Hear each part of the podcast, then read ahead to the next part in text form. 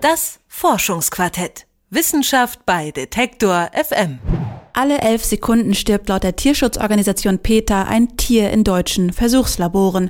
Es gebe keine Alternative in der Forschung, wenn wir Arzneimittel auf dem hohen Standard halten wollen, sagen die Befürworter. Kritisiert werden von Tierrechtsorganisationen aber auch die schlechten Lebensbedingungen der Tiere. Jetzt haben Leipziger Forscher einen bedeutenden Schritt raus aus den Tierversuchen geleistet. Wie? Das hat meine Kollegin Karina Frohn für uns erfahren. Ein Plättchen, gerade mal so groß wie ein 2-Euro-Stück und federleicht, schimmert matt im grellen Licht des Büros von Dr. Mareike Zink.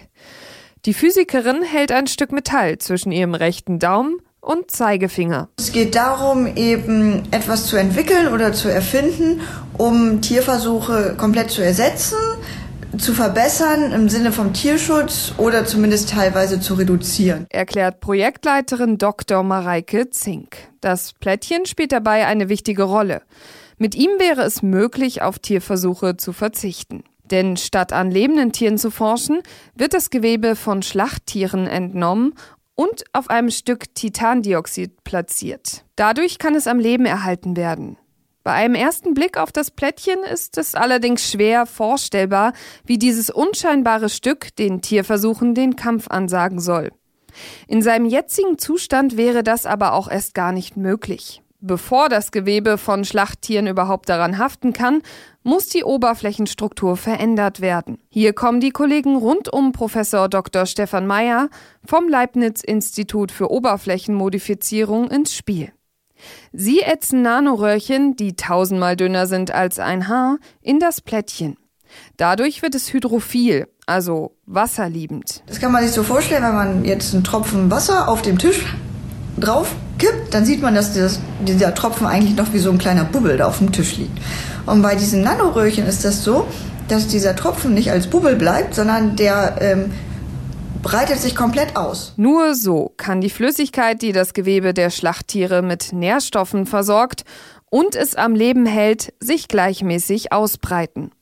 Außerdem unterstützen die Röhrchen die Anhaftung des Gewebes an das Plättchen.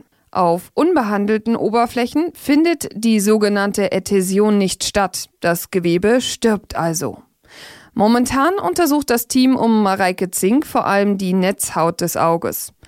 Dabei arbeiten die Wissenschaftler vermehrt mit Schweineaugen. Weil die ähm, Schweineaugen auch dem menschlichen Auge viel ähnlicher sind als zum Beispiel ähm, Ratten- oder Mäuseaugen, die man normalerweise als Versuchstiere benutzt. Der Biologe Dr. Mike Franke und sein Team kennen sich mit dem Gewebe besonders gut aus und leisten den Physikern Hilfestellungen. Insgesamt sind die Forscher besonders an den physikalischen Eigenschaften und deren möglichen Veränderungen an der Netzhaut interessiert. Denn diese spielen eine entscheidende Rolle bei der Entstehung von Augenerkrankungen. Und zwar kann man sich das so vorstellen, das Auge ist ja rund, das ist ja wie so eine Kugel und die Netzhaut sitzt hinten dran und ist eben auch gebogen. Und wenn der Chirurg reinschneidet, dann rollt die sich ganz häufig auf wie so ein Blatt Papier. Und das ist ein Riesenproblem, denn dann muss man die wieder hinten dran tackern. Und wenn das nicht klappt, ist man dann eben blind an der Stelle. Auf der anderen Seite gibt es aber auch viele Augenerkrankungen, wie zum Beispiel die Makuladegeneration, bei der sich die mechanischen Eigenschaften der Retina ändern. Dadurch fängt die Netzhaut an zu reißen und es bilden sich Löcher. Auch das führt zum Erblinden. Veränderungen der Gewebeelastizität lassen sich ausschließlich außerhalb des Körpers untersuchen und können mit der neuen Methode erstmals erforscht werden. Unterstützt wird das Projekt vom Bundesministerium für Bildung und Forschung im Rahmen der Initiative Alternativmethoden zum Tierversuch. Doch auch über die Grenzen Deutschlands soll diese Methode Anklang finden. Die Universität hat diese Methode zu einem europäischen Patent angemeldet und es ist auch da bewilligt worden. Und ähm, wir stehen jetzt in Verhandlungen mit Firmen, um das Patent zu verwerten. Allerdings muss man sagen, dass so ähm, neue Methoden ja einen gewissen Paradigmenwechsel auch erfordern. Und es ist dann häufig ähm, schwierig, da erstmal einen Fuß in die Tür zu kriegen, aber ähm, wir sind da dran. Neben dem Augengewebe ist es theoretisch möglich, auch alle anderen Gewebearten auf dem Plättchen am Leben zu erhalten. Wichtig ist, dass jedes eine andere Beschaffenheit hat und deshalb die Nanoröhrchen jeweils angepasst werden müssen. Momentan arbeitet Mareike Zink unter anderem mit der Universitätsklinik in Leipzig zusammen. In Zukunft könnte dort nämlich zum Beispiel auch Krebsgewebe auf die Plättchen gespannt werden.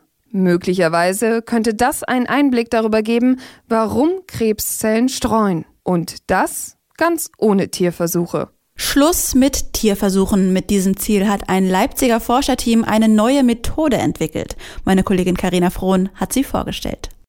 Das Forschungsquartett. Wissenschaft bei Detektor FM.